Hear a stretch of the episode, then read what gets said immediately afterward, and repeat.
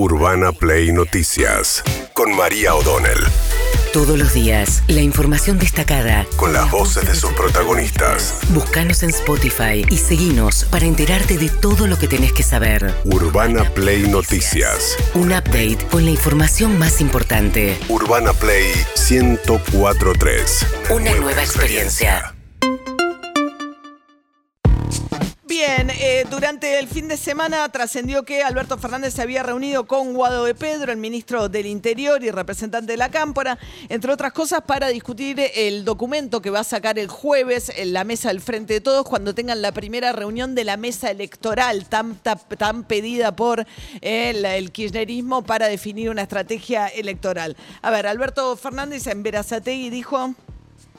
En las últimas veces utilizo el final de mis palabras para convocarlos, para que se unan, para los que estamos unidos, que no nos desunamos. Como nos decía Perón en el 72, más allá de la heterogeneidad que puedan existir en las fuerzas populares, tenemos que estar unidos porque hay un común denominador que nos une, que es que los enemigos de la patria no tomen el poder.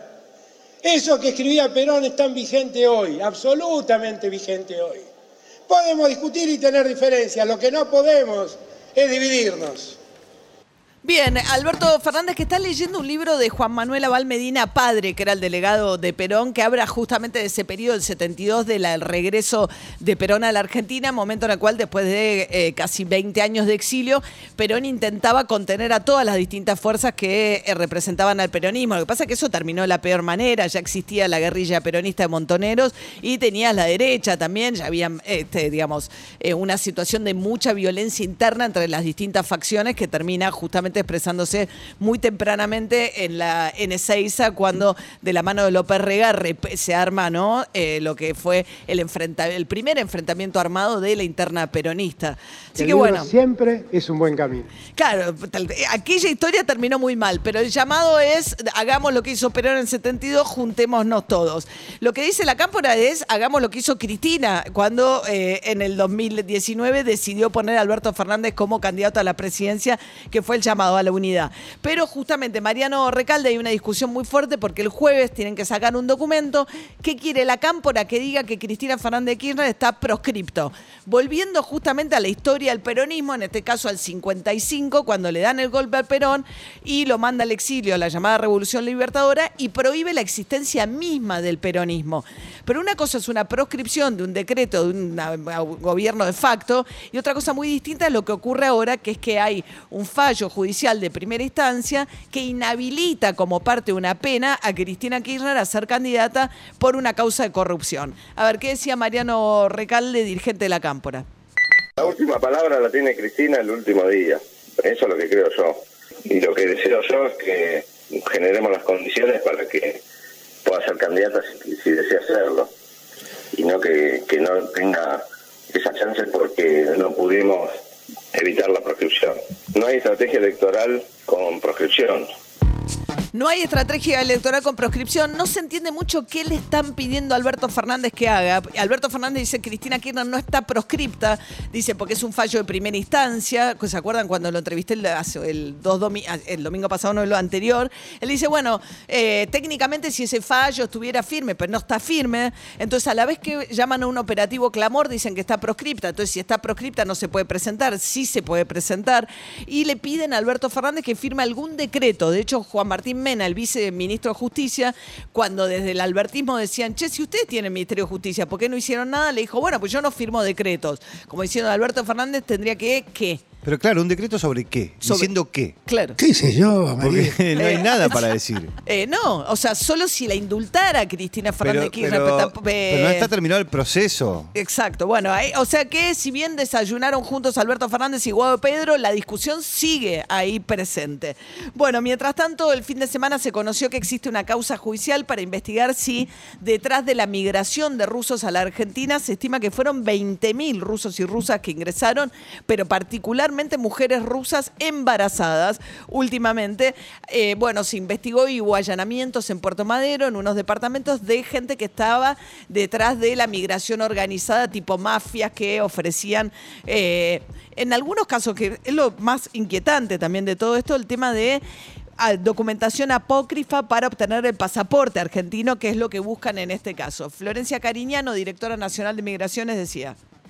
Son seis las ciudadanas eh, rusas que están inadmitidas, ciudadanas que vienen solas, están todas cursando en el 33-34 mes de embarazo. Wow. Todas dijeron que venían a hacer turismo. Cuando empezamos a sospechar de que hay otro motivo que no es el turismo, empezamos a hacer determinadas preguntas. En este caso se detectó que no vienen a hacer turismo, porque ellas mismas lo dijeron, en realidad vienen a tener hijos. Para poder tener un hijo, para poder venir a tener un hijo en Argentina, siendo de nacionalidad extra Mercosur, se tiene que ir al consulado y sacar una visa y explicar los motivos por, por los cuales quieren venir a tener un hijo a la Argentina.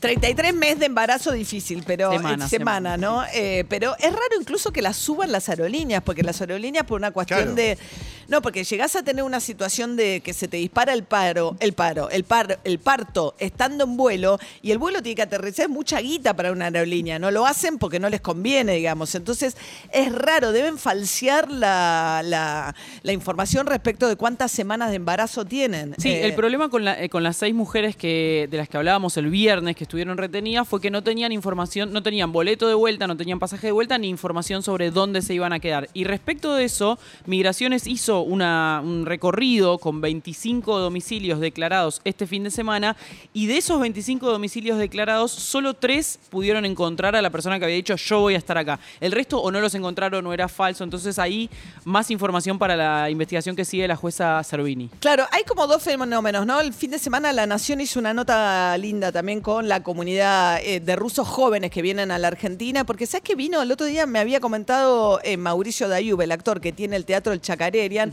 dice, me alquilaron para un stand-up de rusos, el teatro estaba lleno de rusos, y no era el, digamos, y era un stand-upero ruso joven que sufre la censura de Putin en Rusia, que vino acá y era un teatro lleno eh, de una obra que se presentó en ruso. Y hay un fenómeno de jóvenes rusos, eh, emprendedores, digamos, que laburan este, a distancia, etcétera, que eligen vivir acá porque les resulta un país que, nada, eh, por ejemplo, parejas incluso del mismo sexo que hablaban acerca de, nada, de poder vivir su vida eh, libremente, cosa que no pueden hacer en Rusia, etcétera. Obviamente también el tema del pasaporte. Y después están las mujeres que traen a parir, ¿no? Me parece que son dos fenómenos distintos, pero que los dos se están dando también. Y la inquietud es si estas mujeres también vienen, eligen venir a parir acá o hay algo detrás de eso, ¿no? Porque recordemos que con Ucrania era un país de vientres de alquiler Sí. y esa puerta se cerró. Entonces hay una preocupación también de que pueda tener que ver con eso. Eh, así que, eh, mientras tanto, Florencia Cariñano decía lo siguiente, la directora de Migraciones.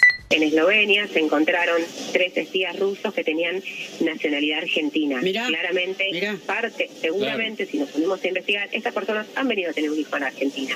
Entonces, primero lo que queremos decirles es que las, las- seis mujeres eh, embarazadas están con control médico cada tres horas, que no están detenidas, están libres y a cargo de la aerolínea en la parte de, de salida de los vuelos. Se les ofreció volver a su país, no quisieron. En el acto que las inadmitimos aparecieron abogados.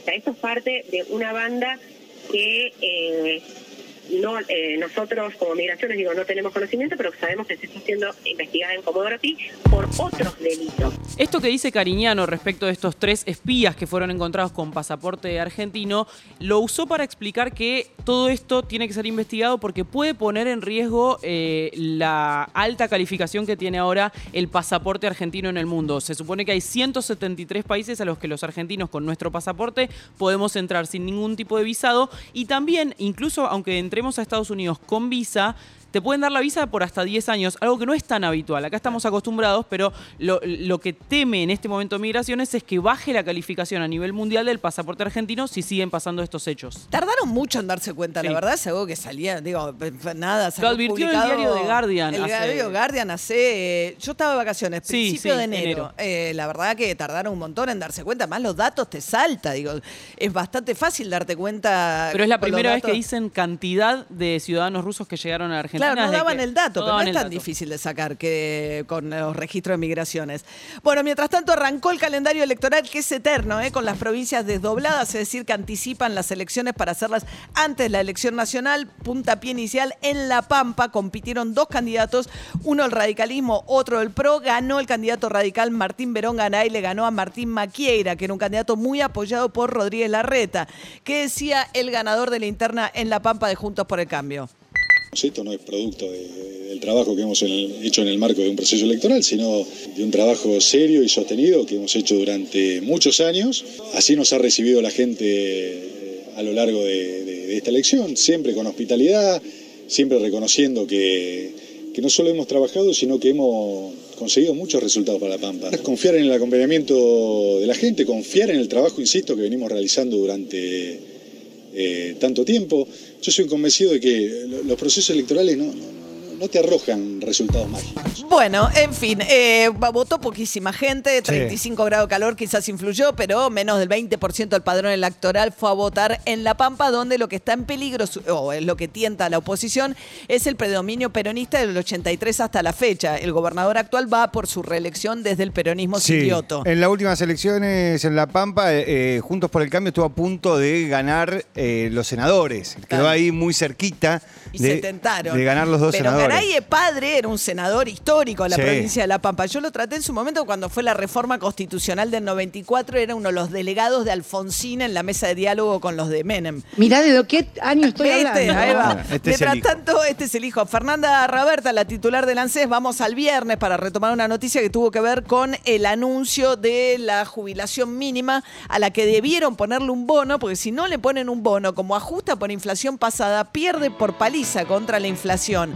Y de hecho ponen un bono que es transitorio y como estaba el bono de 10 mil pesos este mes, si no ponían un bono nuevo iban a cobrar los jubilados de la mínima menos en marzo que ahora. Bueno, anuncio Fernanda Raberta.